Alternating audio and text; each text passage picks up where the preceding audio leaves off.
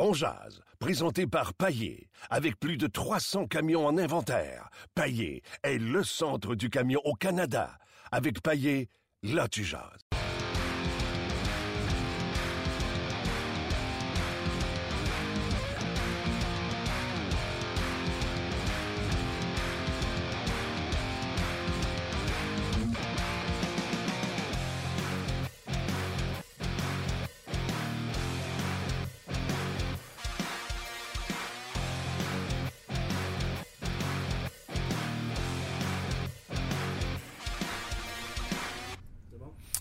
Salut tout le monde, bienvenue à notre podcast euh, quotidien On jase. Et non, ce n'est pas Martin Lemay. Habituellement, je viens m'asseoir à côté de Martin Lemay le vendredi, on s'amuse ensemble un petit peu, des fois on s'astine, puis c'est le fun.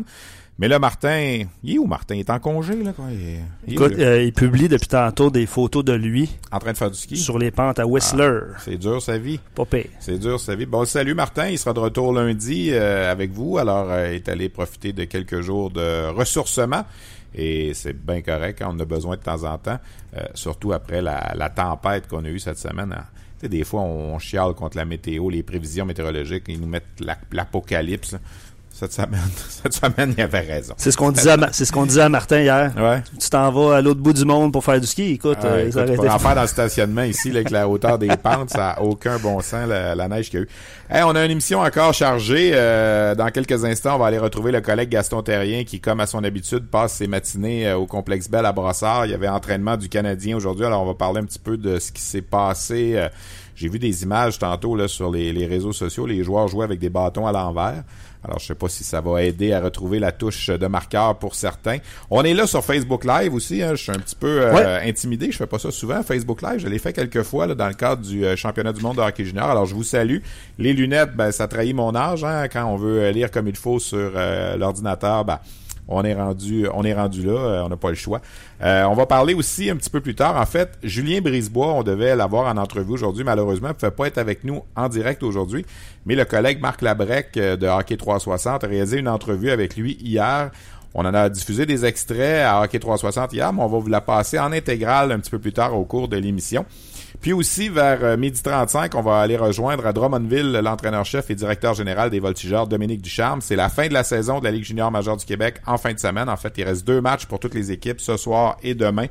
Les Voltigeurs, grâce à une victoire contre... Euh, euh, cette semaine à la maison contre l'Armada, s'est assuré de sa place en séries éliminatoires. Là, là, il y a 12 équipes qui ont leur place officielle en séries éliminatoires et il reste cinq équipes qui se battent pour quatre places. On va régler ça peut-être ce soir, dans le pire des scénarios demain.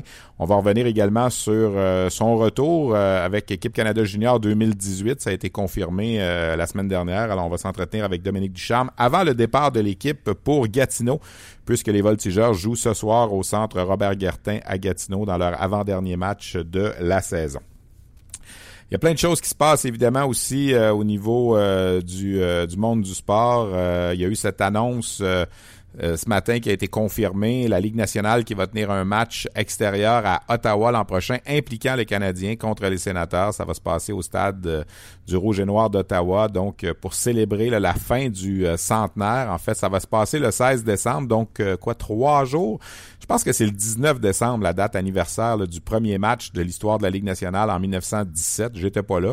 Euh, Luc non plus, puis euh, Gaston non plus, même s'il est vieux, là, il était pas là. Mais euh, je pense que ça va faire 100 ans là, le 19 décembre. Alors le 16 décembre, on va être en mesure de de jouer ce match-là extérieur canadien contre sénateur. Mais avant ce match-là, le Canadien sénateur du 16 décembre 2017, il va en avoir deux matchs canadiens-sénateurs en fin de semaine. Un samedi demain à Ottawa et un autre dimanche. Ça va se passer au Centre Bell, évidemment. Et euh, il y a un point d'écart présentement entre le Canadien et les sénateurs dans la lutte là, au sommet de la section Atlantique. Alors, euh, on va en parler, tiens, tout de suite. On va retrouver euh, Gaston Terrien. Salut Gaston! Salut le jeune, c'est le vieux. Ouais, ben, je suis plus jeune que toi, t'as pas le choix. Ça, ça va toujours rester comme ça. ça. va toujours rester comme ça, malgré ton bon vouloir. Là, euh, je vais toujours être plus jeune. Hey, écoute, Gaston, entraînement du Canadien euh, ce matin. Euh, qu'est-ce que qu'est-ce que tu retiens? Moi, j'ai vu des nouvelles combinaisons en, avantage numérique, notamment Paul Byron au centre de la première unité en avantage numérique. C'est bien ça? Oui, je perds mon latin, moi. J'en perds mon latin. Premièrement, Paul Byron, c'est l'avantage numérique. Quand tu regardes les statistiques, c'est certain qu'il y a 19 buts, puis tu te dis, bon, ben, Pachorité en a 33, faut essayer de, de repartir l'avantage numérique parce qu'ils sont 0 en 13, je crois, dans les six derniers matchs. C'est certain que pour Claude Julien, il doit brasser quelque chose. Sauf que là, à un moment donné, là, Paul Byron, il fait quand même 134 livres tout mouillé. C'est un gars de 5 pieds 8. Devant le filet, parce que moi, je pense pas que du côté de Galchenyuk, du côté de Radulov, on va aller beaucoup devant le filet. Puis si on positionne Pachority comme défenseur ou même comme attaquant, euh, Paul Byron, à un moment donné, comme joueur de centre, pensais qu'Andrew Shaw pouvait prendre des mises en jeu à la gauche gardien de but. Puis du côté de, la droite, ben, ça peut être soit Galchenyuk ou Dano.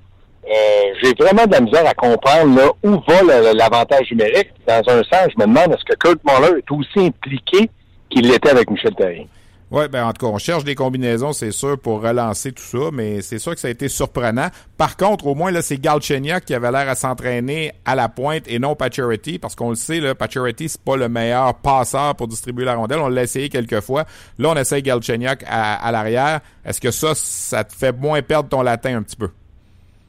Non. Ben moi, j'aime moi j'aime pas Galchenyuk Pacioretty à la défense. Quand tu mets la liste de leurs qualités, ils sont pas, ça rentre pas dans un, dans un avantage numérique pour un défenseur. Donc, quand je regarde l'attaquant qui pourrait être là, puis ils l'ont essayé à un certain moment, c'est Radulov. Pourquoi? Parce que Radulov est puissant, Radulov est intelligent, il a une bonne vision de jeu et ses passes sont toujours très précises. Donc, moi, ce serait Radulov à la pointe si je veux jouer avec un quatrième attaquant.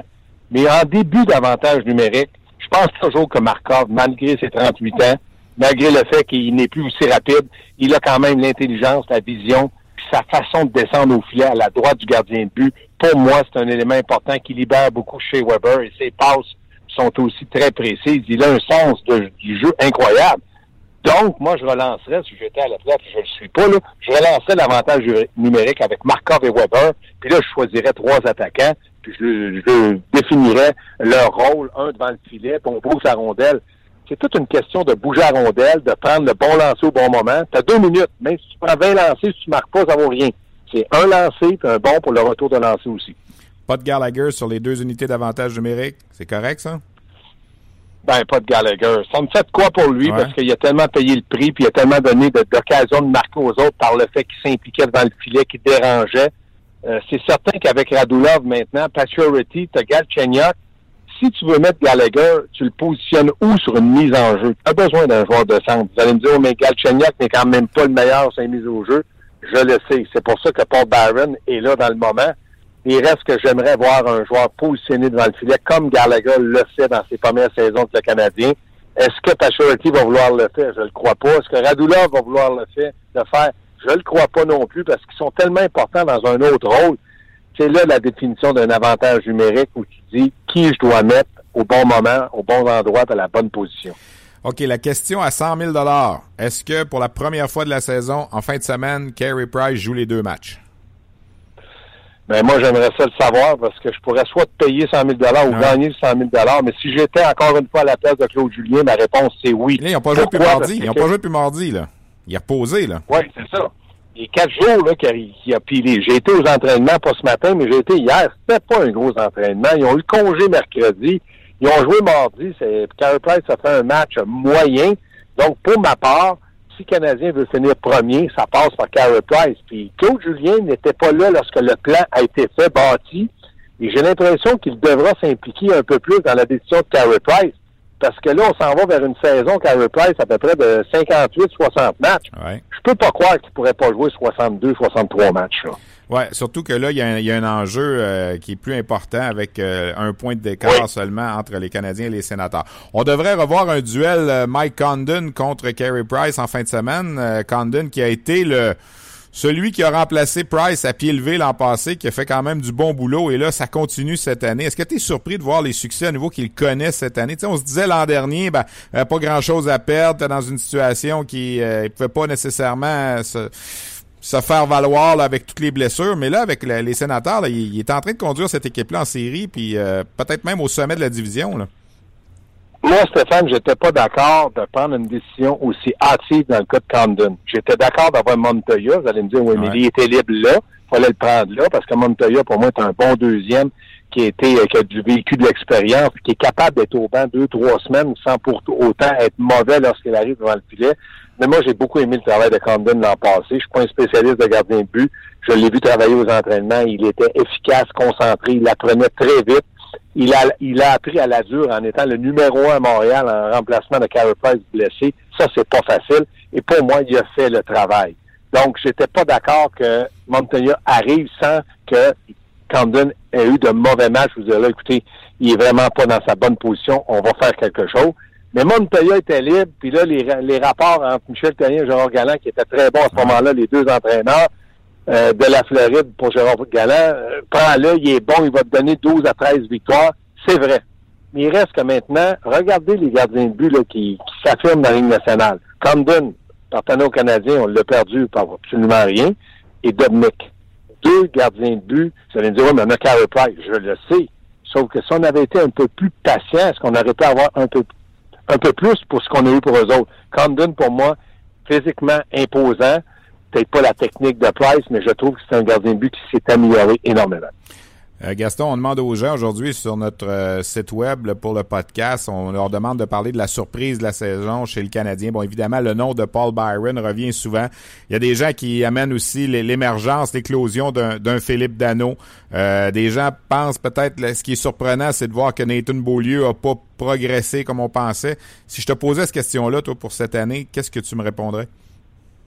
Ben, je vais rester positif puis je vais y aller avec Radulov. Moi, Radulov représentait tellement un gros point d'interrogation, puis il se devait d'être aussi bon qu'il l'a été parce que lui, il était condamné à jouer dans les deux premiers trios.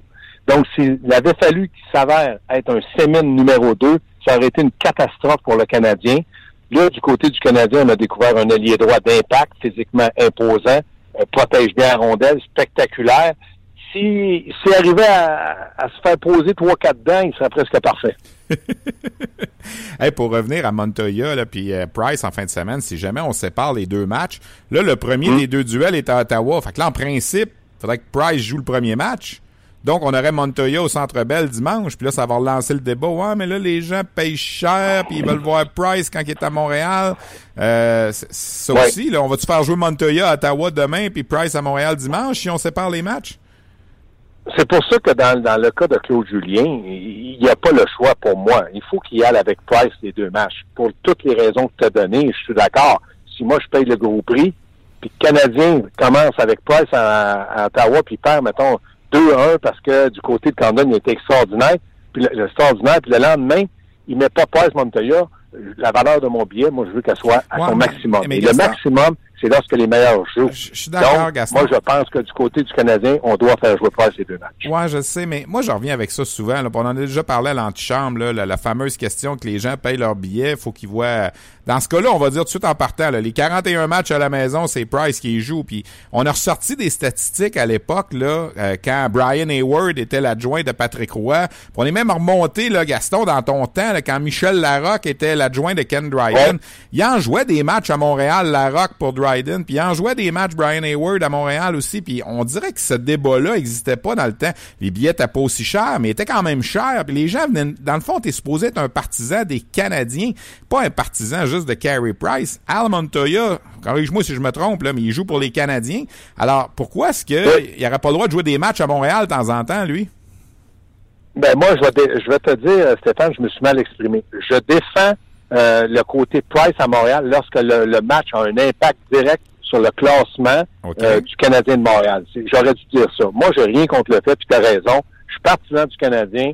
Je vois Montoya, il fait partie du Canadien. Là, là où je, défends mon idée, c'est que là, l'impact va avoir directement un, effet sur le classement entre Ottawa et Canadien de Montréal. C'est comme si tu me disais, si Canadien gagne les deux matchs, ils sont en série. S'ils gagnent pas deux matchs, ils font peut-être pas les séries. Est-ce qu'on hésiterait du côté du Canadien? pas du tout. Mais c'est pas Là, on pour la première place. Tu choisis pas ton équipe, tu regardes devant. Les deux matchs sont importants pour le Canadien et ça passe par ton meilleur gardien de but s'il est en santé et il l'est.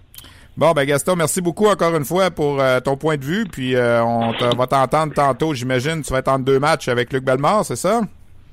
Euh, pas aujourd'hui, je suis en tournage avec Grégory Charles pour euh, l'antichambre, mais j'ai juste une question pour toi, Stéphane.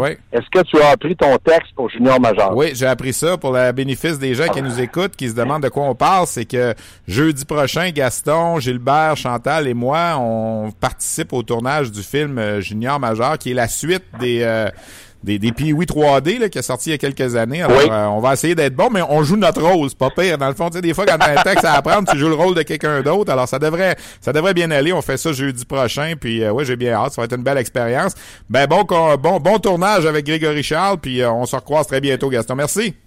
OK, merci Stéphane. Salut Luc. Bye. Salut. Alors Gaston Terrien, donc, qui nous parlait de ce qui s'est passé un peu à l'entraînement. Alors, pour le bénéfice des gens, là, les, les trios ce matin, Pacioretty, Galchenyuk, Radulov. Byron Plekanec Gallagher, Lekonen Dano Shaw, puis là, cinq joueurs sur le quatrième trio. King, Martinson, Hott, McCarron, Mitchell. On va brasser la soupe. Il y a Flynn qui est pas là, blessé, mais de toute façon, même s'il était pas blessé, je pense qu'il serait pas dans l'alignement. Euh, puis sur les avantages numériques, ben comme je disais avec Gaston, pas de pas de Gallagher en ce moment. On est Radulov, Byron, Pacioretty sur une unité avec Weber et Galchenyuk. Et la deuxième unité, Lekonen, Dano et Shaw avec Markov et Petrie. Alors voilà qui complète un peu notre segment pour euh, l'entraînement du euh, Canadien. Je lis un peu les commentaires qu'on reçoit. Il y a beaucoup de gens dans les surprises qui parlent de Dano, de Byron. Euh, j'ai l'impression que c'est c'est vers ces deux-là. Radulov est sorti aussi, Luc, je pense. J'ai vu, comme Gaston disait. Euh, Écoute, euh, je t'en lis quelques-uns. Puis euh, une de mes surprises de l'année est d'être venu un fan de Steve Ott. Quand même assez drôle. Un joueur que j'avais détesté toute ma vie. C'est vrai que présentement, il rend de bons services aux Canadiens euh, pour en vue des séries. Mais la meilleure acquisition, là, je pense que c'est Ben. Oui, puis c'est sorti aussi dans les commentaires. Je pense que la meilleure acquisition, là, on commence qu'on a choisi, ça fait deux semaines là, que les, nouveaux sont là. Parce que là, faut être honnête, là, Davidson puis Martinson, on les a pas trop vus. Ott un petit peu. Mais Ben, là, vraiment stabilisé un peu euh, la défensive. Et c'est lui qui fait en sorte qu'on a donné un congé à Yemlin, qu'on a donné un congé à Beaulieu, ce qu'on n'aurait pas fait avant. Absolument. Alors, il a amené de la profondeur là, sur, euh, sur le troisième duo euh, dans le cas de Ben. Puis, on vient de... Attends, je vais regarder ça. des nouvelles fraîches? Euh, Carrie a pas parlé aux médias ce matin et elle a quitté. Alors, on sait pas trop. Carrie Price a pas parlé aux médias. Est-ce que par rapport avec le fait qu'il joue ou qu'il joue pas. On verra. De toute façon, le Canadien doit quitter pour Ottawa, j'imagine, euh, en après-midi euh, pour en préparation pour le match de demain.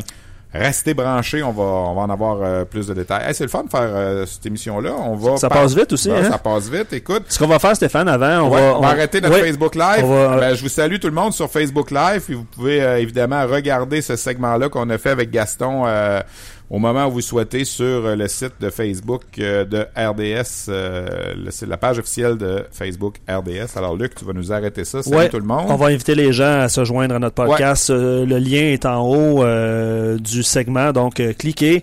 On aura Julien Brisebois en entrevue, on aura aussi Dominique Ducharme. ouais. Voilà. Ben, parlant de Julien Brisebois, euh, c'est peut-être le moment, justement, Luc, de remettre ça en contexte. Évidemment, Julien Brisebois est l'adjoint de Steve Eiserman avec euh, le Lightning de Tampa Bay, adjoint au directeur général. Il a été évidemment dans l'organisation du Canadien. C'est un, euh, moi Julien Brisebois, c'est un de mes contacts préférés dans le monde du hockey. Puis je vais vous faire une confession. Des fois, quand il y a quelque chose que je suis pas sûr et que je comprends pas dans la réglementation au niveau de la convention collective, un petit courriel à Julien Brisebois et il répond tout le temps. C'est, euh, je l'ai encore croisé à Victoriaville il y a peut-être euh, quoi trois semaines. Ben, le soir où on a retiré le chandail d'Alexandre Daigle, c'était le 17 février. il était venu voir jouer le deux espoirs du Lightning, Bokanji Mama puis Mathieu Joseph qui joue pour les Sea Dogs de Saint John. C'est un chic type. Alors hier, ben, on s'est entretenu avec lui. C'est le collègue Marc Labrec que vous allez entendre qui a réalisé l'entrevue avec Julien Brisebois.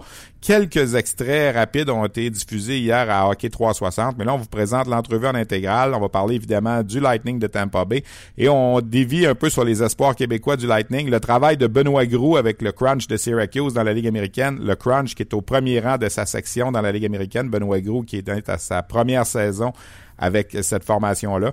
Alors, on a lancé les questions là, avec Julien Brisebois. D'abord sur la philosophie que le Lightning avait durant la période des transactions.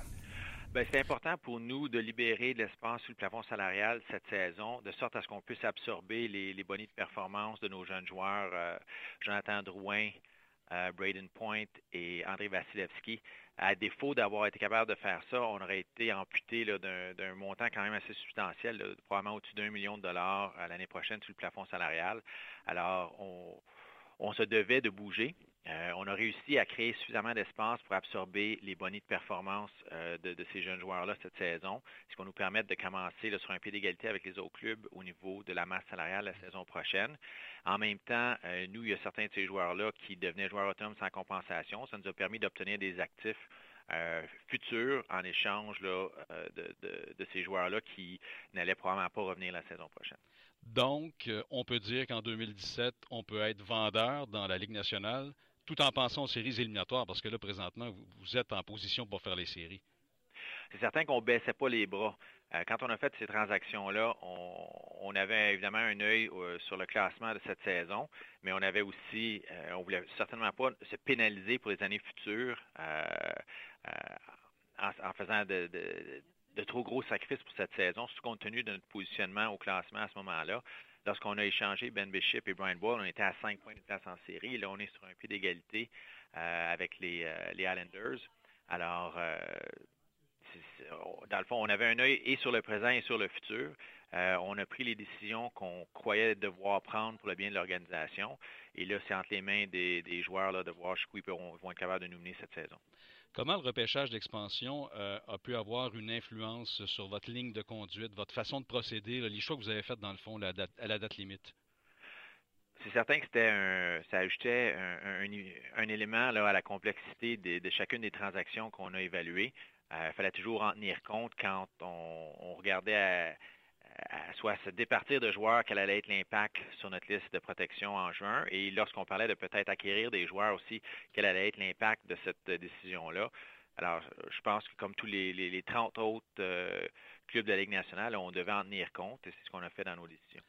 Euh, j'aimerais revenir sur la transaction de Bishop. Euh, lui est parti. André Vasilevski a pris la place comme gardien numéro un avec l'organisation. Il a six victoires en sept départs depuis qu'il est le numéro un dans votre, équipe. Est-ce que les performances de Vasilevski présentement vous rassurent sur le choix que vous avez fait devant le filet? Bien, je dirais qu'on n'a jamais vraiment eu de doute qu'André Vasilevski avait tous les outils pour être un, gardien de but numéro un dans la Ligue nationale, qu'il était notre gardien de but euh, pour la, fin de la saison, qu'il allait être notre gardien de but numéro un. Et pour les années à venir, on a fait cet engagement-là envers lui l'année dernière lorsqu'on lui a consenti une prolongation de contrat. Euh, a une super feuille de route pour un joueur de son âge, a très bien fait en séries éliminatoires l'année dernière contre Pittsburgh en finale de conférence. Donc, on n'a jamais eu de doute dans notre esprit qu'il était notre euh, gardien de but.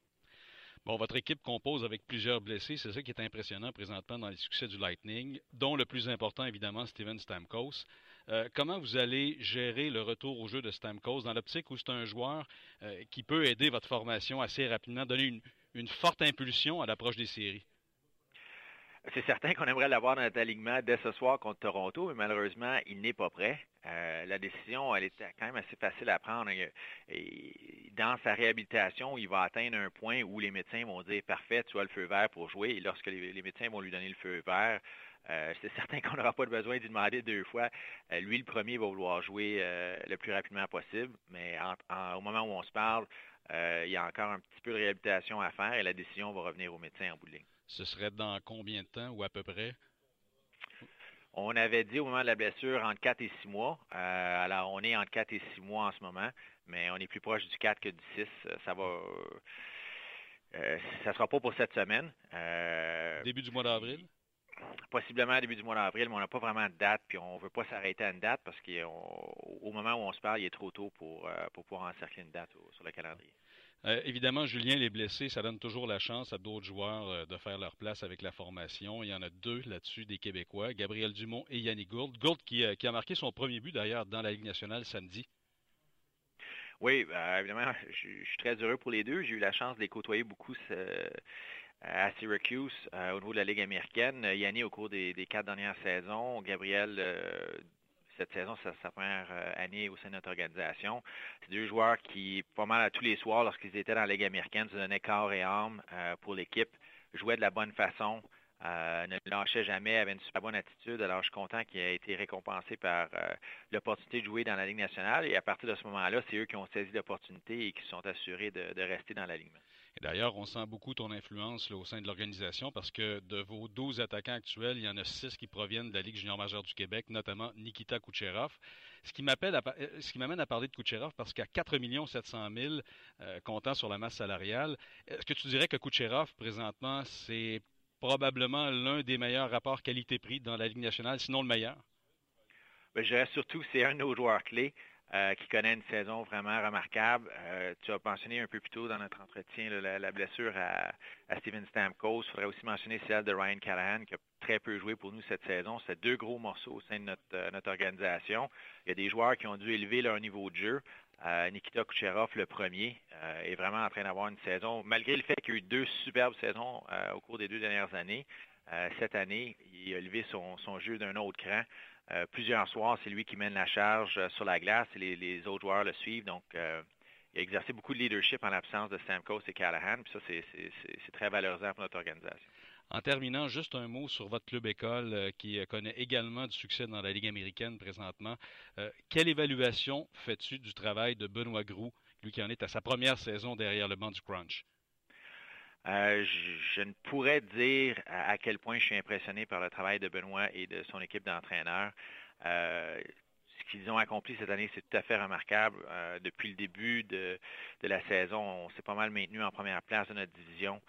dans les dernières semaines, on a été beaucoup, beaucoup attaqué par, les blessures, non seulement les blessures euh, à Tampa Bay, qui ont un, effet direct sur l'alignement à, Syracuse, mais des blessures à des joueurs clés à Syracuse également. Euh, hier, on a joué avec seulement 16 joueurs sur la glace et on a quand même trouvé le moyen de gagner. L'éthique de travail, la culture, l'identité que, que, Benoît a su inculquer à notre organisation, ça va payer des dividendes pour des années à venir à Tampa. Alors, honnêtement, chapeau à, Benoît et son personnel d'entraîneur. Le travail qu'ils ont fait est tout à fait remarquable. Alors voilà les propos de Julien Brisebois, des propos élogieux envers euh, Benoît Groux, entraîneur-chef du Crunch de Syracuse. Euh, le match dont il parlait, c'est le match de mercredi où euh, le Crunch a eu raison des Phantoms de Lehigh Valley. le Crunch qui est au premier rang de la section nord. Petite parenthèse, puisque le temps nous le permet, pour aller dans le sujet. Ce soir, RDS vous présente le match des Ice Caps de Saint-Jean-de-Terre-Neuve. Les Ice Caps, écoute, il leur reste 14 matchs à jouer. Au moment où on se parle, ils sont un point devant Utica, au quatrième rang de la section nord pour l'accès aux séries. Mais Utica a un match de plus à disputer. Utica, justement, Utica joue justement ce soir contre Syracuse. Donc, euh, Benoît Gros pourrait euh, prêter main forte là, à Sylvain Lefebvre et aux Ice Caps. Mais les Ice Caps se doivent de profiter de cette nouvelle séquence qui s'amorce à domicile, un séjour de huit matchs. On va vous en présenter trois à RDS au cours des trois prochaines semaines. Ce soir, c'est contre les Americans de Rochester, la pire équipe de la section nord. Alors, c'est un match que les Ice Caps se doivent de gagner. S'ils espèrent évidemment participer aux séries, on en parle beaucoup, le club école du Canadien qui n'a pas participé aux séries depuis cinq ans. Alors, euh, il y a encore de l'espoir présentement. Il y a une lutte à trois, là, euh, même à quatre, avec Albany, Toronto et Utica pour euh, une place en série. dans ces quatre formations-là, en principe, il y en a une qui ne se qualifiera pas. En ce moment, là, Saint John's n'est pas là, Un point devant Utica, mais Utica a un match de plus à disputer. Donc, ça va être à suivre ce soir, donc ce match sur les zones de RDS à compter de 20 heures pour ceux qui veulent voir, évidemment, la progression des espoirs du Canadien. Euh, penses-tu qu'il va y avoir de la grogne euh, si les euh, ou un changement de personnel si les Ice Caps ne font pas les séries? Parce que là on sait qu'ils s'en viennent à Laval l'année ben, prochaine. Moi, je suis de ceux qui pensent là puis écoute, je pense que le dernier changement d'entraîneur à Montréal lorsqu'on est on a congédié Michel Terrien pour le remplacer par Claude Julien, je pense que ça a prouvé hors de tout doute que dans l'esprit des dirigeants du Canadien, Sylvain Lefebvre n'est pas, faisait pas partie des plans. ne faisait pas partie des plans pour diriger le Canadien de Montréal. Est-ce qu'on est satisfait de son travail euh, avec le club école? C'est sûr que quand on regarde les résultats, on doit se dire que non, mais au niveau du développement des joueurs et tout ça, ça c'est à Marc Bergevin de répondre.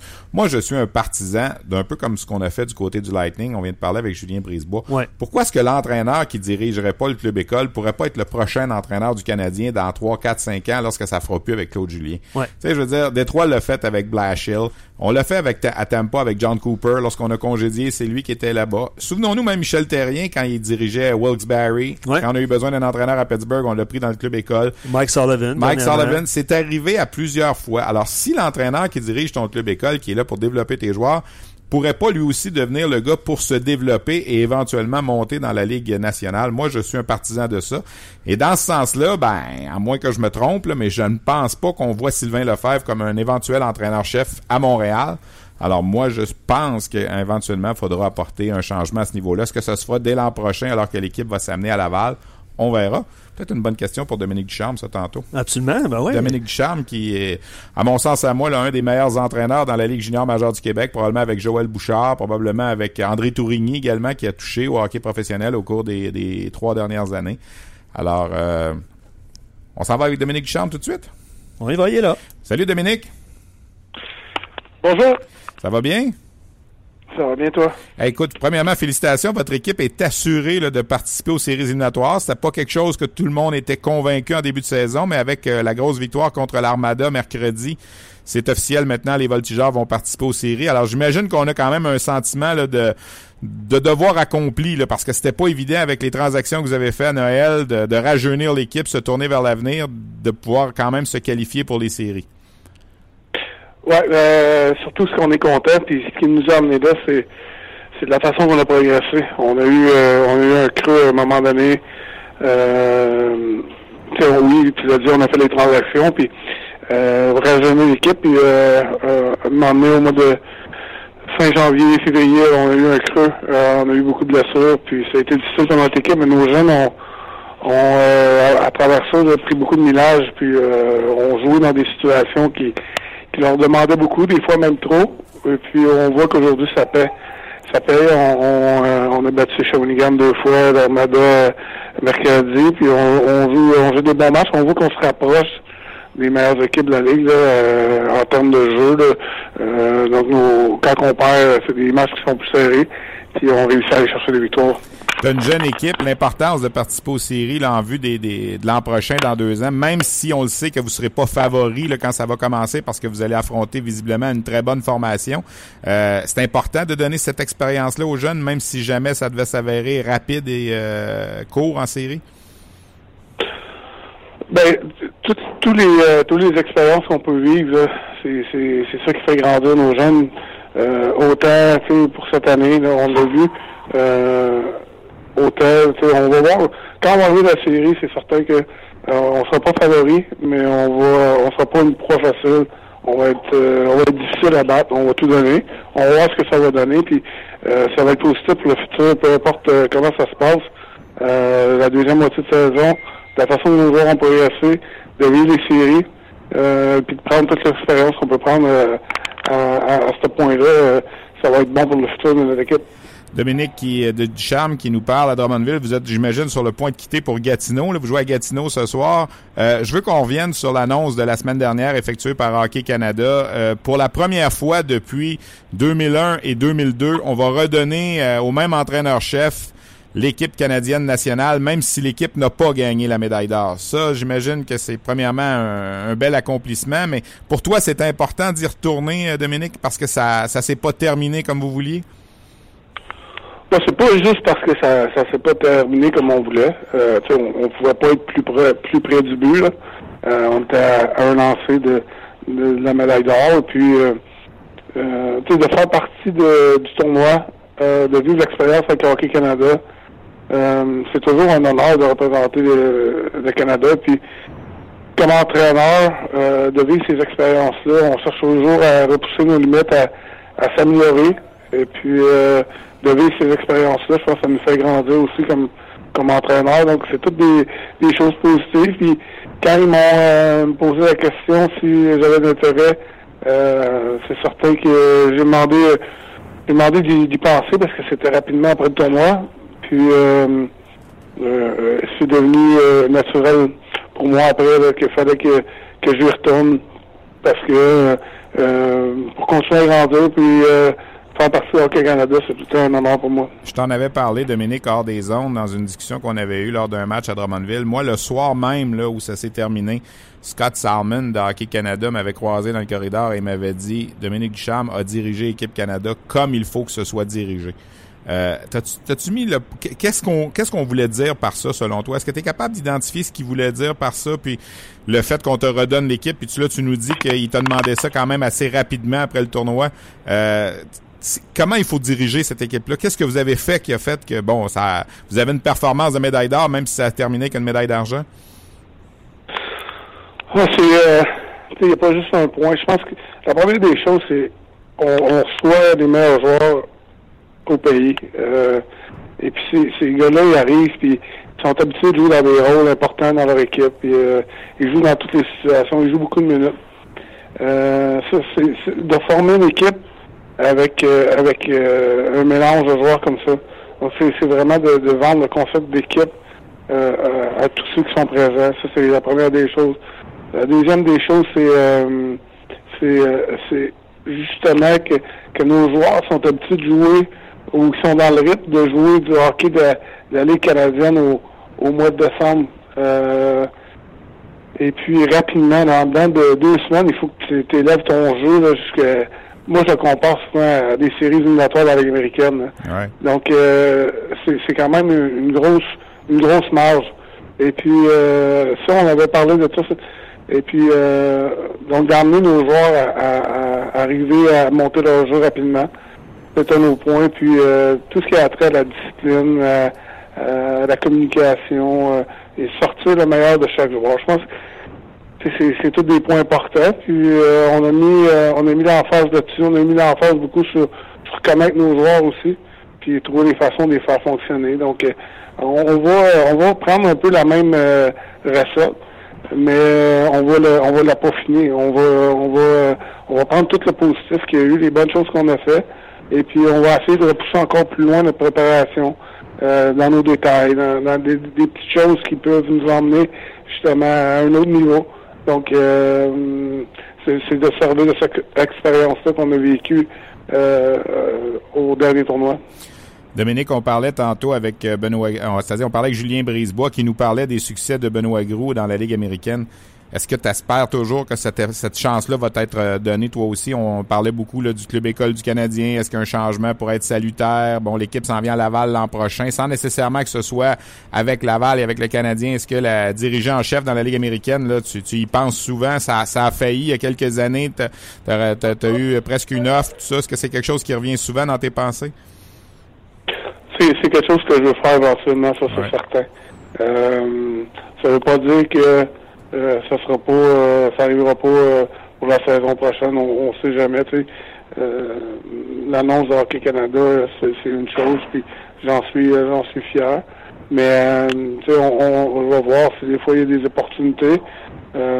puis je pense que c'est autant qu'il y, a quelque chose qui, m'est offert, puis que je pense que c'est un, un, bon un, bonne endroit pour moi, une bonne situation. c'est certain qu'un jour c'est ce que je veux faire. Euh, je, veux, graduer chez les professionnels. Mais en même temps, euh, j'aime la situation ici à Drummondville. J'aime le défi de Hockey Canada. Donc, euh, on, on, va voir ce qui va se passer. Je fais confiance euh, à l'avenir. Parce que en faisant des bonnes choses, m'emmener, euh, sais, les, les, portes vont s'ouvrir. Mais il y a des choses que je contrôle pas là-dedans. donc, il faut que faut que je continue à faire mon travail puis je fasse confiance au futur. Dernière question, Dominique tu viens de dire, il y a des choses que je contrôle pas. Il y a une chose que tu contrôlais à la fin de l'année l'an passé, c'était de dire euh, merci aux Moussets d'Halifax pour cinq belles saisons là-bas, mais j'ai envie de me rapprocher de ma famille, d'être plus près de mon monde, puis tout ça. Un an plus tard, une saison plus tard, la différence de diriger à Drummondville pour toi versus Halifax. Je parle pas de la qualité des organisations, c'est deux bonnes organisations, mais au point de vue géographique, au point de vue familial, tout ça, comment tu l'as vécu finalement? Ça, ça a-tu été plus facile? Ah, c'est euh, c'est euh, c'est formidable. Okay. Euh, juste, il y a des, il y a des, euh, des situations que que je peux me permettre aujourd'hui que je pourrais que je pouvais pas le faire à Halifax.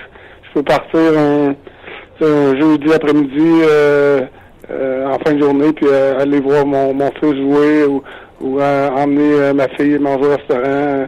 je, je peux les avoir avec moi presque la moitié du temps. Euh, je peux les emmener à Drummondville, aller les chercher, tu sais. C'est, c'est beaucoup euh, c'est beaucoup plus facile. Et puis, tu sais, euh, euh, que ce soit avec les enfants, mais aussi le reste de la famille, sais, c'est, c'est important. Tu sais, mais, ma mère, ma mère a perdu mon père l'année passée, puis Donc, d'être plus près d'elle aussi, euh, copines, les enfants, les amis. Donc, c'est beaucoup positif. Ben, merci beaucoup, Dominique, d'avoir pris euh, le temps avec nous. Euh, bonne petite euh, randonnée d'autobus vers Gatineau. Demain, les voltigeurs terminent leur saison à domicile en recevant Rimouski. On ne sait pas si Rimouski va être qualifié à ce moment-là pour les séries éliminatoires. Puis, ben, bonne chance également pour les séries qui s'en viennent. Puis, on va se recroiser bientôt. Merci d'avoir pris le temps, Dominique. Merci, beaucoup, Stéphane. Salut. Alors voilà, Dominique Ducharme, entraîneur-chef et directeur général des Voltigeurs de Monville. C'est assez clair, hein? Je veux euh, diriger un jour dans la Ligue américaine et je pense que ça va arriver. Tu sais, je parlais de Utica tantôt, là. Oui. Club école des Canucks. À la fin de la Coupe Memorial de 2013, lorsque les Mooseheads ont vaincu les Winter Rocks de Portland en finale, McKinnon contre Seth Jones, on se souvient de cette euh, coupe-là. Qui dirigeait l'autre côté à Portland? C'était Travis, Green. Et euh, Travis Green et Dominique Ducharme étaient les deux peut-être candidats pour diriger les Comets de Utica dans la Ligue américaine. Et même si Dominique avait vaincu Travis Green en finale, ouais. ben c'est Green qui a eu le poste finalement. C'est pas facile pour un francophone, on le dit souvent, tu sais. Puis euh, je suis pas convaincu que Dominique Ducharme est un moins bon entraîneur que Travis Green, mais bon, les, les Canucks à ce moment-là ont choisi euh, d'y aller avec cet ancien joueur de la Ligue nationale. C'est souvent la mode, hein. C'est clair. Benoît Grou, là, il dirige euh, Syracuse, il est bien heureux, là, mais l'année d'avant, il était venu à ça de diriger les Gulls de San Diego, de la Ligue américaine, club école des Ducks c'était presque le gars de Bob Murray, le directeur général d'Anaheim. Puis au tout dernier moment, ça a viré de bord. Puis les patrons Anaheim ont dit ah, on aime mieux avoir finalement un gars qui a déjà joué dans la Ligue, qui a déjà dirigé dans la Ligue nationale. Puis euh, bah c'est ça. Il a pas eu la job. Hey, à San Diego, tu penses que le bécole d'Anaheim n'aurait pas été pas été en mauvaise position. C'est Jean-François Hull qui a quitté aussi pour euh, euh Bakersfield. Mais Jean-François Hull, lui, était dans la Ligue de la côte est, qu'on appelle maintenant la Premier Double A. Puis quand on a, tu sais, il y a beaucoup de concessions ont changé. les équipes de la East Coast sont devenues les équipes de la Ligue américaine. Les marchés ont changé. Alors, Jean-François Hull est devenu, après ça, adjoint euh, dans la Ligue américaine. Il était entraîneur-chef, mais il est resté dans la même ville. Un peu comme Éric Veilleux. Éric Veilleux était parti pour être entraîneur-chef dans la, entraîneur adjoint dans la Ligue américaine. Il est devenu entraîneur-chef dans la East Coast. Puis là, il a sa chance à San Antonio, euh, dans la Ligue américaine, comme entraîneur-chef. Il y a cinq Québécois qui dirigent euh, dans la Ligue américaine. On a parlé de Sylvain Lefebvre, de Grou. Il faut pas oublier non plus euh, Pascal Vincent euh, au Manitoba qui est descendu cette année, qui a laissé son poste d'adjoint avec les Jets dans la Ligue nationale pour aller diriger en chef.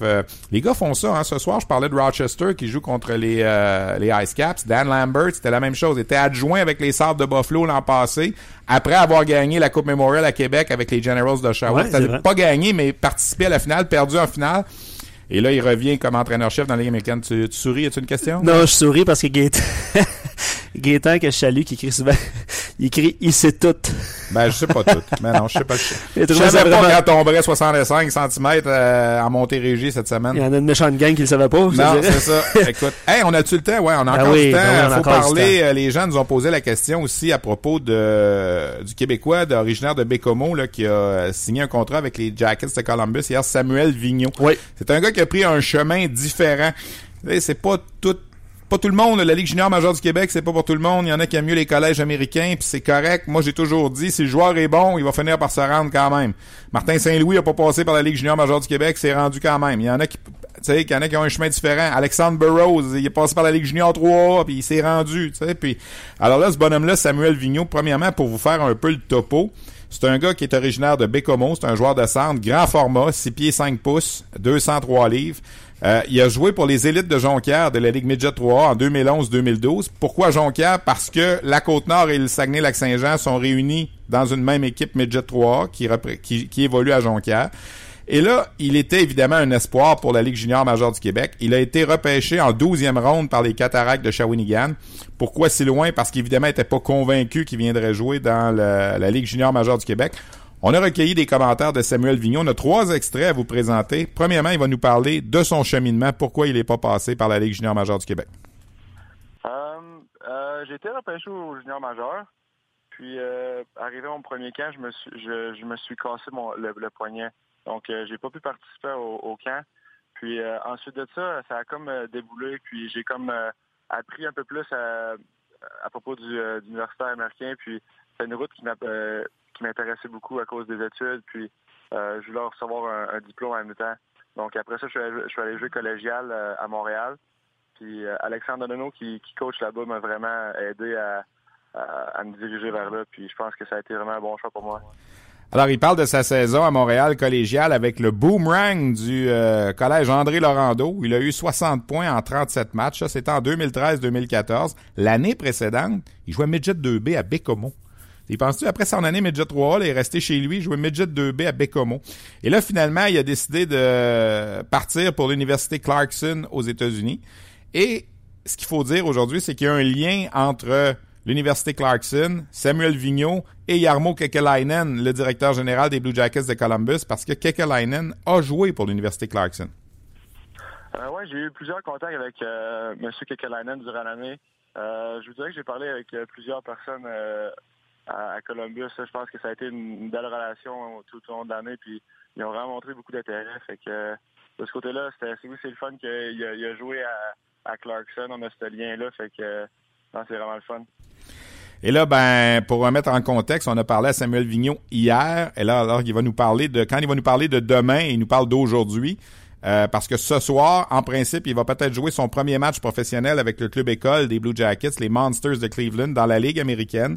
Les Monsters qui sont impliqués dans la course aux séries de la section centrale. Ils sont en ce moment euh, impliqués avec euh, Iowa et Charlotte. Alors peut-être que Samuel Vigneault va faire ses débuts ce soir. Il reste 16 matchs à jouer à cette équipe-là, advenant qu'on ne participe pas aux séries. Alors c'est euh, c'est ce que Samuel parle de, de, son occupation du temps. Ce matin, il était hier matin plutôt, il était sur la route en direction de Cleveland et ce matin, il a participé à sa première séance d'entraînement.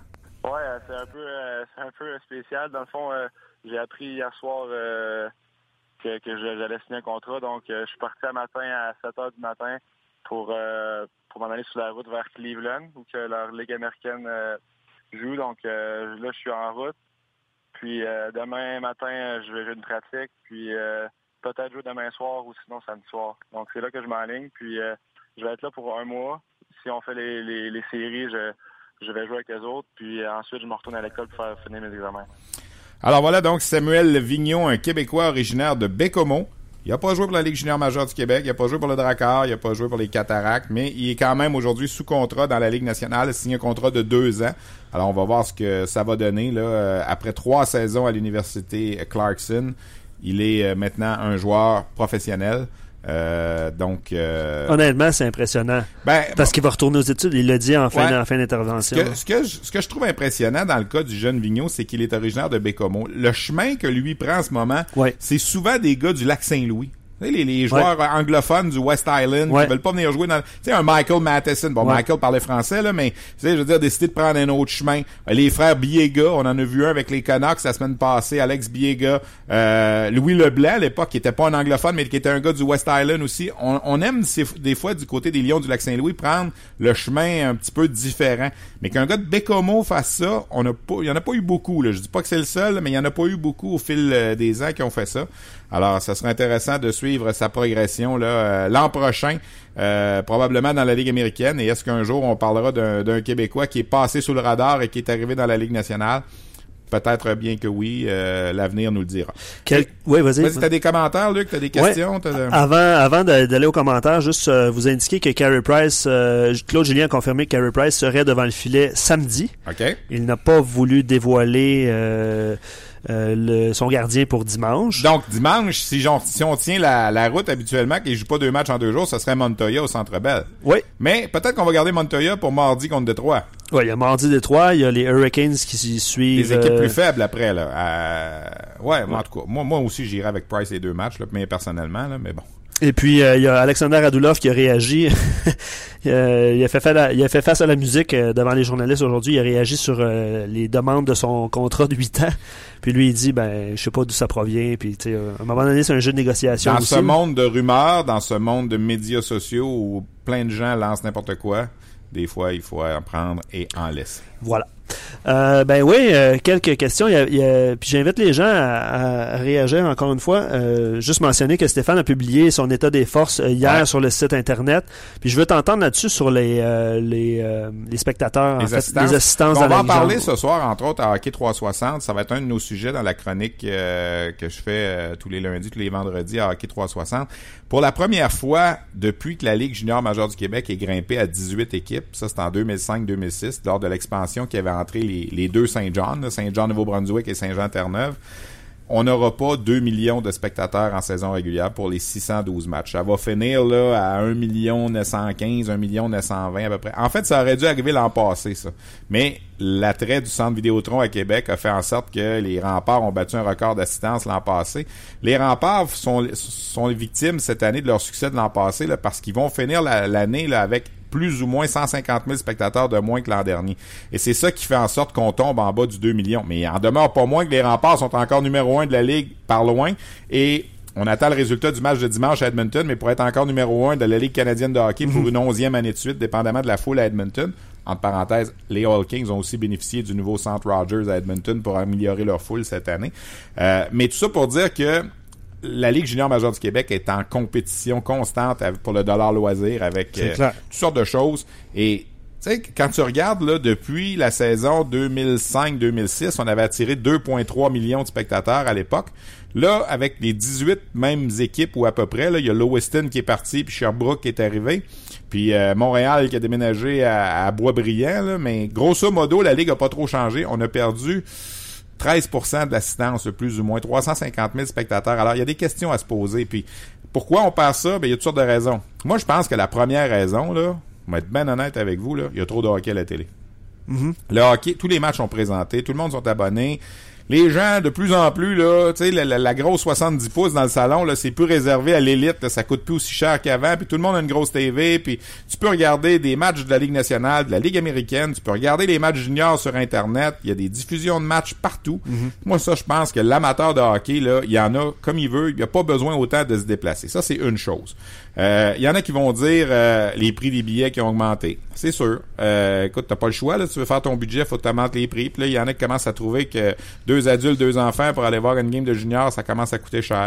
L'absence peut-être d'une grande vedette à la, à la Sydney Crosby qui fait pas courir les foules nécessairement. On va peut-être en avoir dans les prochaines années, là, sans mettre de pression sur les jeunes qui s'en viennent. On n'arrête pas de dire que c'est un bon repêchage cette année. Il y a un argument qui sort souvent que moi j'aime pas, c'est la fameuse diminution des bagarres. Moi, je pense pas que... Tu sais, si tu vas au hockey junior pour voir des bagarres, puis là, parce qu'il y en a moins, tu y vas plus, ben, comment ça se fait qu'en Ontario, qu'il y a encore moins de bagarres qu'au Québec, ils n'ont pas perdu ce monde-là, eux autres? C'est juste nous autres qui est friands de bagarres, là. Mm. Tu sais, je pense que tu as peut-être perdu des clients qui aimaient les bagarres parce qu'il y en a plus, mais t'en as peut-être gagné d'autres qui, eux, justement, n'aimaient pas les bagarres, puis maintenant Bref, ça c'est un débat euh, qu'on pourrait faire une émission complète là-dessus, mais tout ça pour dire qu'il y a une réflexion à se poser. Puis la Ligue a été proactive l'an dernier en engager Ray Lalonde, notre collègue qui vient collaborer avec nous à RDS, qui a fait une étude complète des 18 marchés de la Ligue, essayer de donner des trucs, que ce soit au niveau marketing, la vente des billets, tout ça. Alors, ça sera des questions à poser. C'est sûr que quelque part c'est inquiétant parce que ça baisse, ça baisse, ça baisse tout le temps. Puis, faut le dire aussi, il y a des marchés que c'est difficile.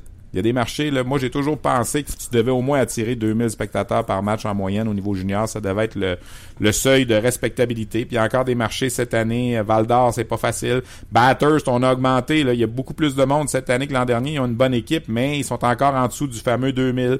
Bécomo sont en dessous du fameux 2000. Mais j'ai l'impression que ça va remonter quand tu as une bonne équipe. Mais quand tes petits marchés sont en bas de 2000, ça devient difficile. Pour ce qui est de l'état des forces, ben, les Sea Dogs au numéro 1, on les avait placés là en début de saison. Ils ont dominé la saison et terminent premier. Euh, ça va être l'équipe favorite quand les séries éliminatoires vont commencer.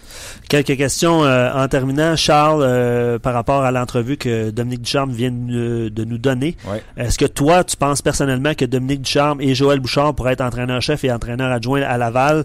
Euh, ou est-ce que les deux, est-ce que Joël aspire aussi à un, poste d'entraîneur-chef ben, éventuellement? Je, je pense pas que on pourrait être entraîneur-chef, entraîneur adjoint. Je pense que c'est deux entraîneurs-chefs.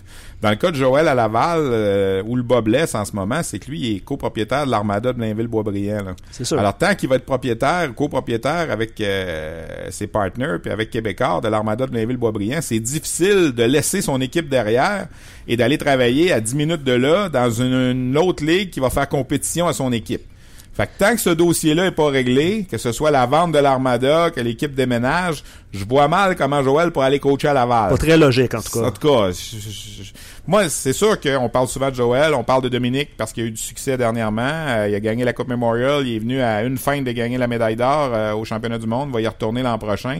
Euh, André Tourigny qui a passé les trois dernières années dans la Ligue nationale, deux avec le Colorado, une avec les sénateurs. Moi, je pense que ce sera un candidat idéal pour coacher dans la Ligue américaine. Est-ce que ça va être... Il est bien installé à Halifax, il y a une bonne équipe pour les prochaines années, mais il en demeure pas moins que c'est un gars qui a de l'expérience. Euh, puis il y en a d'autres, tu sais, je veux dire, un gars comme Gilles Bouchard, Rouen Aranda fait tout un travail. Hey, je regardais ça cette semaine, je te fais une parenthèse, je parle des Huskies de Rouen Aranda, tu sais, qui ont gagné l'an passé. En comptant, tiens-toi bien là, t'as vu une statistique là? Je suis prêt. Les matchs hors concours de la saison 2015-2016, les matchs de la saison régulière de l'an passé, les séries éliminatoires l'an passé, le tournoi de la Coupe Memorial l'an passé, les matchs hors concours cette année et la saison régulière cette année. La fiche? Ils ont joué 176 games de hockey. Ils en ont gagné 130. hey, 130 en 176, là. Saison régulière, c'est, je compte tout, là. Hors concours, toute le kit, là. C'est phénoménal. Et là, ben, ils vont entrer dans les séries éliminatoires. Ce sont les champions en titre. C'est sûr qu'on parle beaucoup des Sea Dogs, mais ils vont vendre chèrement leur peau, les Huskies de Rwanda aussi, puis ils vont faire un bon bout de chemin en série encore cette année. Quelques questions. Euh, Louis William euh, qui voulait poser une question à Dominique Duchamp, mais je te la pose. Outre euh, Samuel Girard, quel joueur québécois a le plus de chances de recevoir une invitation au premier camp d'équipe Canada Junior? Pour l'été prochain? Ouais. Ben là, écoute, on va sûrement regarder un gars comme les, gars de 19 ans. les, Girard va avoir 19 ans l'an prochain. Fait que c'est sûr que lui, il va être dans. Il a été retranché cette année, c'est sûr qu'il va être là. C'est sûr que Pierre-Luc Dubois va être là. Pierre-Luc Dubois qui a 18, 18 ans en ce moment. Est-ce qu'il va être disponible l'an prochain? Est-ce qu'il va jouer à Columbus l'an prochain? On ne le sait pas. Mais ça, c'est sûr que c'est les deux premiers là, qui me viennent en tête. Parmi les autres joueurs de 19 ans qu'on va regarder, il n'y a pas une saison extra en ce moment. Mais il reste qui a été repêché en deuxième ronde, Pascal Laberge des Tigres de Victoriaville. Ensuite, ceux qui vont être repêchés cette année. Maxime Comtois de Victoriaville qui va avoir 18 ans l'an prochain. Antoine Morin du Titan d'Acadie Batters va faire partie de ça. Euh, de ce groupe-là. Je pense que Pierre-Olivier Joseph des Islanders de Charlottetown va être un défenseur qu'on va vouloir regarder pour euh, cette, euh, ce, tournoi-là. Mais je m'attends, là, puis j'avertis tout de suite les gens, on est quoi aujourd'hui, le 17 mars, la Saint-Patrick, là, regardez, il va y avoir moins de joueurs de Ligue junior majeure du Québec dans l'équipe l'an prochain qu'il y en a eu cette année. Il y aura pas sept, sept Québécois dans l'équipe l'an prochain. En tout cas, je vais tomber à bas de ma chaise si ça arrive parce que c'est une moins bonne année. L'année des, joueurs qui, l'an prochain, vont être des, des 80, ceux qui sont nés dans le fond en 98 là, sont moins bons que ceux qui sont nés en 97, comme c'était le cas cette année avec euh, parce que Nicolas Roy est trop vieux, peut pas revenir, Julien Gauthier est trop vieux, peut pas revenir, Chabot trop vieux, peut pas revenir, Myers, Lozon, ça peut pas revenir. Alors, il y en a seulement deux là, dans ceux qui ont joué cette année pour nous qui peuvent revenir. Mais il va en avoir d'autres qui vont se greffer. On peut avoir une surprise. Tu est-ce qu'un jeune qui va arriver, est-ce qu'un Joe Veleno l'an prochain à 17 ans va être prêt? Tu sais, je veux dire, à l'époque, souvenons-nous, John Tavares avait été retranché à 16 ans, avait fait l'équipe à 17 ans. Est-ce que là, Veleno, qui est pas venu au camp cette année, va être un gars qui va avoir assez progressé pour pouvoir rentrer dans le camp? C'est possible. Euh, chose du coq à parce qu'on avait une question aujourd'hui qui était, puis on va, on va conclure l'émission là-dessus, qui était quelle est votre, euh, qui est votre surprise en fait pour le Canadien? Ouais. Euh, je lis un commentaire de Jack qui dit la plus belle surprise, c'est Dano, puisqu'on prévoyait davantage que Mato ferait l'équipe. Euh, et puis Dano a mélangé les cartes. Mato, en début de saison, si on se souvient, là, il était sur le quatrième trio, puis des fois sur le cinquième. On se disait, il va-tu avoir une place pour lui tout le temps? il y avait Daniel Carr qui était là, il y avait euh, euh, Flynn, Mitchell. Euh, on n'était pas convaincus au départ qu'il aurait sa place. Mais lui, il a profité de la blessure à Galchenyuk pour se faire une place. Là, il sera plus peut-être sur le, premier trio, mais on s'est assuré maintenant qu'il s'était, je pense, établi dans la Ligue nationale. Absolument. J'ai envie de te laisser là-dessus parce que tu me parles de Philippe Dano. Les gens ce soir qui nous écoutent sont dans la région de Victoriaville. Vous allez au match ce soir des Tigres de Victoriaville. Le père de Philippe, Alain, Va, revenir ce soir à l'animation du match comme annonceur maison. Moi, j'ai connu Philippe Dano, il y avait 8 ans, sur la galerie de presse à Victoriaville. Il venait accompagner son père, puis son père Alain, qui avec un de ses bons chums qui s'appelle Éric Pépin. Il avait monté, eux autres, une espèce de d'animation avec l'ordinateur, puis toutes sortes de chansons drôles, puis de sons un peu. Écoute, ils ont eu des amendes par la Ligue junior majeure du Québec à l'époque. Puis ce soir, ils ont ressorti leur vieille euh, leur vieille artillerie. Ah on va faire revivre parce qu'on on, on commémore cette année à Victoriaville le 15e anniversaire de la Coupe du Président qu'ils ont gagné en 2002. C'est drôle. Si les gens ont une chance d'y aller, je vous donne un exemple. puis il y avait déjà eu une amende pour ça. Euh, je vais te donner un exemple. On va dire que les visiteurs, c'était les cataractes de Shawinigan dans le temps. Puis là, le match se terminait. Puis là, ils avaient enregistré, c'était tout près d'avance. Puis le gars, il était rapide sur sa console. Puis il y avait une interaction entre le gars qui mettait les, les, les sons, la musique, plus l'annonceur maison. Et là, il y avait un bruit de terminus d'autobus. Et là, t'entendais les passagers en direction de Shawinigan sont priés de se présenter pour embarquement immédiat. On dire, sacré votre camp, on vous a battu. Ça, la Ligue, à un certain moment, empêchait ça, tu. Euh, le gars se blessait sur la glace, t'entendais la tune de Jerry Boulet, le chant de la douleur. Qui te soignera? Puis, écoute, c'était drôle. Il y avait la gigue à mon oncle Gaston. Gaston, il gigue plus maintenant. Euh, ça, c'est terminé. Ils m'ont même, Alain, hier, est rentré en contact avec moi pour savoir si j'allais au match ce soir, puis non, je vais pas parce qu'on a le match de la Ligue américaine, mais ils avaient même fait un sur moi à la blague pour me taquiner. Ça, ça allait à peu près comme ça, là, tu sais. Monsieur l'annonceur, euh, le monsieur d'RDS, il est ici aujourd'hui, là. C'est-tu parce qu'il n'y avait pas d'autres games à aller à nulle part ailleurs, puis il n'y avait pas le choix, Juste pour me taquiner, tu sais. C'est drôle, en tout cas, les gens. Norman Flynn se faisait taquiner à l'époque. Il était coach de Saint-Hyacinthe puis à, Val d'Or. Il avait fait la tune des Flintstones. Il faisait jouer la tune des Flintstones. Ça s'appelait Flynn puis tout ça. Il avait fait une chanson pour Alexandre Degg à l'époque sur l'air de, de, Plume la Traverse. c'était vraiment bon. Tellement, tellement, je vais conclure là-dessus parce que je pourrais en parler longtemps, mais les autres équipes dans les autres marchés avaient acheté les, les, effets sonores. Je me souviens qu'à Val d'Or, moi j'étais arrivé à Val d'Or à un certain moment, puis j'entendais la même animation qu'à Victoriaville, mais les gens de Val d'Or évidemment vont pas nécessairement à Victoriaville. Fait que c'était c'était nouveau pour C'était le fun, tu sais, on s'amusait avec ça. Puis si euh, si Alain comme annonceur maison oubliait d'annoncer la dernière minute, L'autre pesait son piton. Monsieur l'annonceur, vous avez oublié la dernière minute. Tu sais, c'était, c'était drôle. C'était, en tout cas, ça mettait du spectacle. Ça faisait partie du spectacle. À Victoriaville, ils avaient monté ça. Puis c'est le père de Philippe, Alain, que je salue, qui avait été un peu l'instigateur de ça. Il était annonceur maison pendant 17 ans des matchs des Tigres de Victoriaville. Je l'ai revu lorsqu'on a retiré le chandail d'Alexandre Degg et je sais que ce soir, ça va être là. Alors, pour les gens de Victoriaville, ce soir, si vous allez au match des Tigres et vous êtes des vieux partisans, là, vous allez retrouver cette espèce d'ambiance-là. Puis, euh, c'était, c'était bien, bien le fun. On rappelle aux gens que tu vas être à la description du match euh, des Ice Caps ce soir. 20h ce soir contre les Americans de Rochester. Puis euh, on va être là également au 5 à 7 et à Sport 30 là, pour parler 5 à 7 et à Hockey 360 pour parler de. Puis je laisse la place à, Martin pour lundi. Je retourne euh, à mes occupations. Merci beaucoup Stéphane d'avoir été là. plaisir. c'est le fun. ça passe vite aussi, hein? Ça passe vite une heure. Puis on va retourner. on va retourner à nos occupations habituelles. Juste inviter les gens aussi parce que la réponse a été Paul Byron souvent à la reprise. Juste inviter les gens à lire le texte d'Éric Leblanc qui a fait un beau portrait de de, Byron euh, disponible sur le site internet de RDS. J'ai lu un commentaire tantôt sur ce texte-là en préparation. Je, sais que j'agrandis, mais c'est ça qui est le fun. On n'a pas de limite de temps. Pas, de limite, pas de peu. Mais j'ai vu quelqu'un écrire Notre beau Trevor Timmons l'avait manqué encore celui-là. Mais Regarde, tout le monde l'a manqué. Puis même si, je sais que j'ai entendu ça souvent dernièrement, il y a une cabale, même si Stéphane Leroux avait été recruteur-chef du Canadien en 2006-2007. Paul Byron n'était pas là. Hein? Je pense pas que l'a engagé Paul Byron non plus. Ça arrive, on peut pas te savoir. J'ai commenté le texte d'Alexandre Burroughs sur le Players Tribune qui j'ai mis sur mon compte Twitter hier. Bravo, Alexandre Burroughs, parce que je l'avais pas vu comme un espoir en 2002, moi non mhm. plus. Alors, tu sais, je veux dire, c'est facile de lancer la pierre, de dire, hey, le gars, il a joué 800 games dans la Ligue nationale, puis notre, notre dépisteur-chef a pas été de le savoir, mais c'est pas une science exacte. Pourquoi il y a des gars qu'on est sûr qu'on repêche en première ronde, qui vont avoir une carrière extraordinaire, puis qui font rien? Mhm. Puis pourquoi des gars qui sont jamais repêchés vont en jouer 1000? Martin Saint-Louis, Alexandre Burroughs. C'est comme ça. Il y a pas de... Faut essayer d'avoir le pif, comme on dit, puis il y en a qui sont meilleurs que d'autres. Ouais. Mais, dans ce cas-là, là on s'est tous fait avoir, puis euh, jamais, jamais, jamais, j'aurais pensé que David Desharnais aurait joué dans la Ligue nationale, que Paul Byron aurait joué dans la Ligue nationale. Puis je suis pas sûr même que Paul Byron, il y a 15 ans, il aurait joué dans la Ligue nationale. Mhm. Aujourd'hui, dans le hockey d'aujourd'hui, il est capable. Tant mieux. Puis c'est un bon joueur, c'est un produit de la LGMQ, tant mieux. Mais ça, ça a changé. Là. Le hockey d'aujourd'hui est plus permissif face à ces, ces jeunes, ces, ces joueurs-là qui sont plus petits que les autres. C'est clair. Euh, je vais terminer en te, en te, saluant. Il y a plein de gens qui, qui, écrivent en direct sur notre page, vraiment très intéressant. Euh, Jean-Guy qui dit j'apprécie votre travail, Monsieur Leroux. Bref, euh, on est content que, que tu étais là avec nous aujourd'hui. Ben salut Lux, merci à tout le monde, puis on va refaire ça à un certain moment, c'est sûr. Merci beaucoup d'avoir été là. On se retrouve lundi avec Martin à l'animation. On jase. bonne fin de semaine à tout le monde. On vous a été présenté par Paillé. Avec plus de 300 camions en inventaire, Paillé est le centre du camion au Canada. Avec Paillé, là tu jases.